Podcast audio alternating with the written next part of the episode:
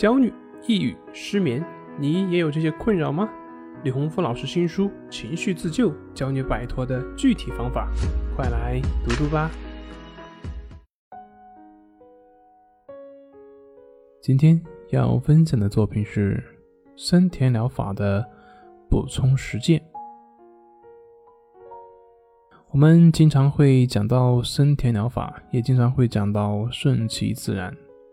可是，经常会有朋友问我，他说自己做不到顺其自然，问怎么样才可以做到？的确，在我们出现症状的时候，那个时候的痛苦往往不是一般人所能理解的。那这个时候让你去做到接纳症状，做到顺其自然，的确是非常困难。这也就是为什么很多朋友明明知道要顺其自然，但是却很难做到的根本原因。对于森田疗法，它的理论是很好的，可是好的理论需要结合一些具体可操作的方法。这就像我们的打篮球，教练不断的跟你说你要声东击西，你要攻其不备，你要注意防守，等等等等。但是说是这么说，具体是怎么做？怎么样去做到？这个才是问题的关键所在。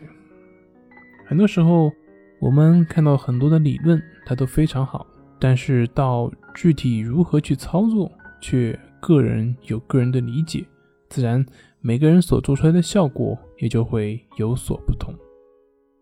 那怎么样去做到森田疗法所说的顺其自然呢？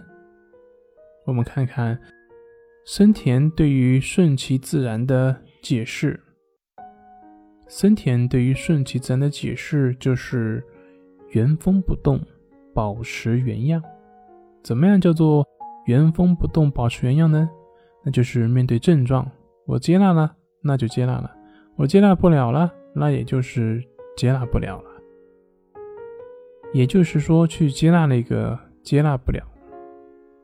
这个时候有症状，我接纳症状；没有症状，我接纳。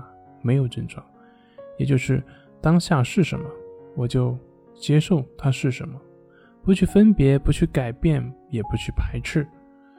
而这个其实就是我们所讲的平等心。那么，怎么样在症状中去用到呢？其实，像我们所说的抑制法，就是森田疗法的具体实践。有好的实践方法。那么我们才能够把这个好的理论应用于实践当中。关于抑制法，我在这里不多说，在我们的官网以及有很多文章会有详细的讲解，大家也可以去买李老师的书《战胜强迫症》，上面也会有抑制法的具体介绍。这里是重塑心灵心理训练中心，我是杨辉，我们下次再见。